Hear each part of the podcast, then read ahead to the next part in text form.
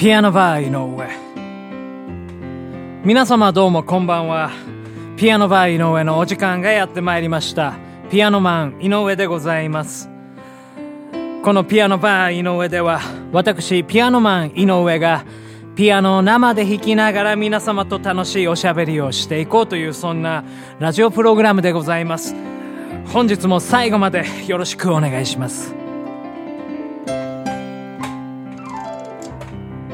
はい、というわけでございましてですね、ピアノバー井上第112回目でございます。えー、今日はね、久しぶりにですね、いつもシンセサイザーでね、あの、ここのところピアノを弾いていたんですけどね、えー、久しぶりにエレクトリックピアノをね、弾いておりましてね、結構やっぱあの、タッチの差とかがね、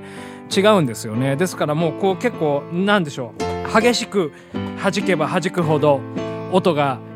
えー、激しく出ますしこう優しく弾けば弾くほどねこういう柔らかいタッチっていうのが出せるわけでございますよ。なんかねだからやっぱね楽しいなというふうに思うんですけどね。はいまあそんなわけで今日もやっていきたいと思います。えー、っとそれではコーナー行きましょう。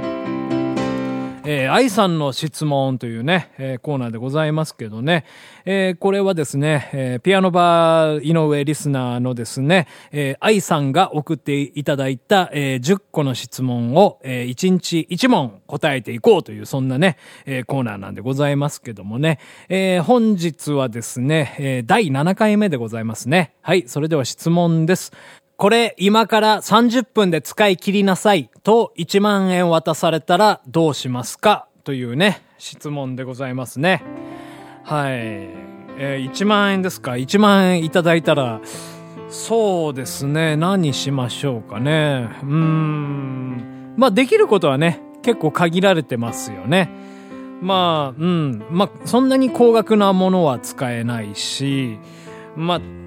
まあ結構ね、タクシーで帰って、帰りなさいみたいなこと言われる時にね1万円渡されることはあると思うんですけどね社長とかね、まあ、そういう人と飲んでたりすると。うんまあなんですけど僕はまあそういった場合でもタクシーは使いませんね。はい。僕はねやっぱりね1万円いただきましたらですねあの、食料を買いますね。ええー、そう。豚肉、牛肉、鶏肉、その3種の神器を買いまして、あとはお米ですかね。あと味噌と、えー、っと、醤油と みりんと、えー、料理酒でございますかね。そんなものを買い揃えて、まあ、1ヶ月分ぐらいの、えー、食料が、えー、溜まればいいかな、みたいなね、風に思いますね。そうなんですよ。もう現実的でございますからね。私はもうそんなパーッとね、えー、遊んだりはいたしませんね。はい。というわけで私は1万円いただきましたら、えー、食料に使いたいと思います。はい。まあそんな感じなんでございますけどね。まあ割と、うん、なんかこういう堅実な、えー、性格のピアノマン井上なんでございますけども、えー、私もですね、ある時ですね、まあ、ちょっとこう、大胆なというか、うん、アグレッシブなね、冒険の旅にね、出かけたことがありましてですね、えー、それはですね、ヒッチハイクだったんですね。はい。ヒッチハイクをね、した時の話をね、今日はね、したいなというふうに思います。あの、まあね、僕がいきなりそんな堅実な、ね、私がですね、あの、いきなりヒッチハイクをしようなんていうふうにはね、まあ到底思わないんですけど、まあ昔ね、えー、あるライブハウスのですね、えー、企画でございましてね、そういうヒッチハイクをして、えー、その本番のライブの当日までに、えー、その会場までに着こうみたいなね、ことをやったわけでございますよ。えー、まあで、まあそういうことをね、お誘いを受けましてですね、すごくね、最初ためらったわけなんですよね。えー、やっぱりまあ、言うたらめんどくさいじゃないですか。そんなね、うん、一日使って。まあ、っていうかもう前日から、えー、まあ、そのね、まあ、静岡からヒッチハイクして東京まで行くという話、あのー、まあ、企画だったんでございますけど、やっぱめんどくさいじゃないですか。前の日からね、その、まあ、泊まり込んで朝、あの、新宿バスターミナル乗って、えー、で、まあ、静岡まで行く感じだったんですけど、まあ、なんかだからどうしようかなと思ってね、まあ、面白いなとは思ったんですよね、企画的にはね。うん。で、まあ、でもね、その、まあ、年のね、僕のなんかまあ、抱負みたいなものがありまして、えっ、と、もらった話は全部受けようみたいな、うん。なんかそういう気持ちがあったんですよね。ちょうど僕が、まあ、バニシングフラットのですね、タンスという、えー、アルバムを、まあ、リリースした年だったんですけどね、もうなんかやってやろうみたいなね、そういうちょっとまあ勢いがあった時でございまして、で、まあちょっとね、えー、考えさせてくださいという話をしまして、で、まあいろんな人にね、まあちょっと相談しましてね、まあこういう話あんだけど どうだろうかね、みたいなこと、うん、まあいろんな人、うん、話してたんですけど、で、そしたらまあ、うん、まあなんか面白いじゃんみたいなね、こと言ってくれる人もいましてね。うん。ああ、じゃあもう一丁やってみるかと。うん。これも、一つの経験やしな、みたいなね、感じでね、えー、まあ、ヒッチハイクをすることになったんでございますけどね。うん、で、まあ、そんでいざ、えー、新宿からですね、まあ、静岡まで、まあ、な、うん、4時間弱ぐらいですかね、えー、朝から行きまして、で、まあ、その10時ぐらいですかね、静岡駅に着いて、そんで、まあ、ヒッチハイクスタートみたいな感じだったんでございますけどね。で、まあ、静岡のね、あのー、駅近辺をこう、まあ、プラカード下げてですね、あの、東京までみたいな感じ書いて、あ、東京までじゃなかったかな。まあ、なんかあんまり遠方だと、やっぱりちょっとこう拾いづらいかなみたいな感じで、えー、とりあえず御殿場までみたいなね、感じのプラカードこう、あれですよ、頭の上にね、うん、掲げてこう、道路に立つわけですよ。でも、にこやかな笑顔をしてですね やってたわけなんでございますけどね、なかなかあれですね、あのー、やっぱまあ、止まらないですよね。普通は止まらないですよ。だってもう、その日も平日でございましたし、で、まあ平日のね、もうその朝ですよ。そんなヒッチハイクに乗せる人なんてめったにいないじゃないですか。うん、それは僕だって乗せませんよ。そんな人がいたらね。うん、で、まあ、そんで全然車止まらなかったんですけどね。なんかそしたらね、あの自転車のね、お兄さんがね、声かけてくれましてね、頑張ってくださいっつって。乗りますか？みたいな言言ってくれてたんですけど、まあ自転車乗ってな、まあそんな御殿場まで行くのもしんどいしな、みたいな風に思いましてね。で、まあそのお兄さんもね、優しくてね、なんか、もし、あれだったら、あの、飲み物買います、あ買いますけど、みたいなこと言ってくれて、あ、ありがとうございます。もう気持ちだけで十分です、みたいなこと言ってね、まあそういった出会いもありまして。で、まあまあ、あのね、うん、道路を歩きながらそういう、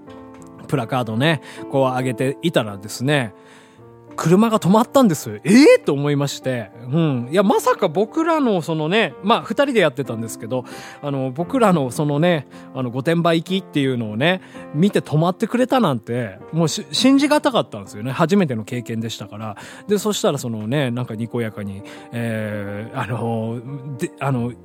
迎えてくれましてですね、えー、まあ、30何歳ぐらいかのね、あの、お兄さんだったんですけど、まあ、仕事中で、まあ、ちょっと、あの、御殿場の方まで向かうみたいな感じだったんですけどね。で、まあ、乗せていただきましてね、それ、真夏の話だったんですけどね、すごい、まあ、クーラー効いててね、車の中気持ちいいなと思いましてね、これ極楽やと思いましてね、なんで俺はヒッチハイクなんかしてんだろうな、みたいな風にね、ちょっと思ったりもしたんですけどね。えー、で、まあ、そんで、その、お兄さん、まあ、御殿場というか、まあ、ちょっとね、あの、行き先が、あのー、分かれてたというか、まあ、違う場所だったみたいで、えー、富士駅だったかな？なんか富士山のなんかふもとへ、みたいなところでね、まあ、あの、あれですわ、高速道路乗って、あの、降ろしていただいたんですよね。で、まあ、その、あれですよ、その、ふ、富士、あ、違うな、なんだっけ、足、足軽パーキングエリアってところで、降ろしてもらったんですね。うん。で、足柄、足柄か。足柄っていうところで降ろしていただいたんですけど、その足柄ってところがね、もう全然こう、まあ、ちっちゃいね、パーキングエリアです。でして、で、そんで、まあ、全然車がね、止まっていなくてですね、そこで結構時間かかったと思うんですよね。2時間ぐらい、うん、やってたんですけど。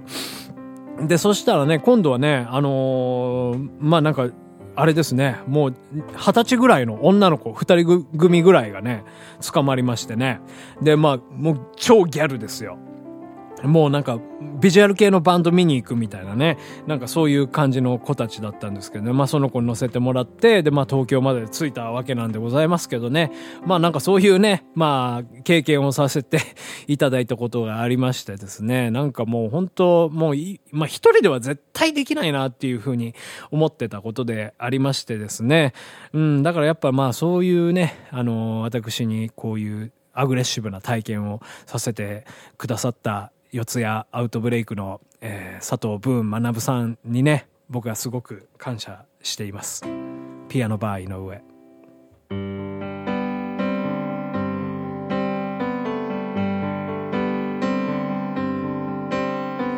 遠ざかる雲を見つめて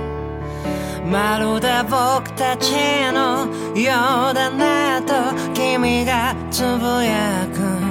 見えない未来を夢見て。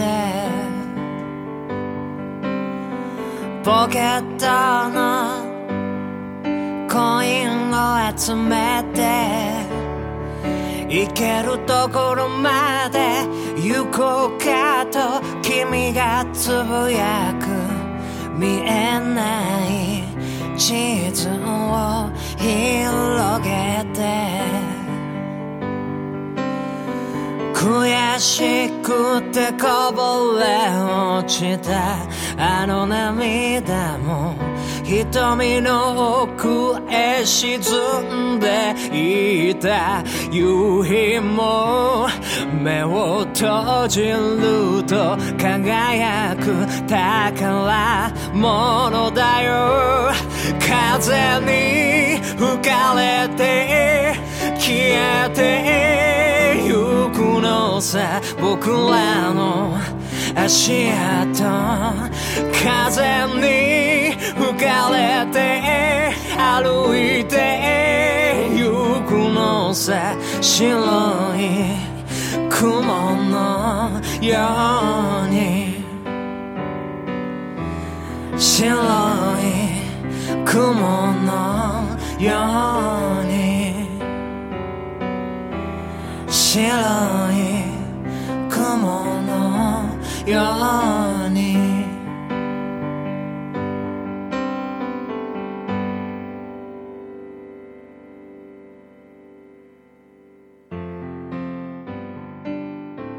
ピアノバー井上そろそろお別れのお時間でございます。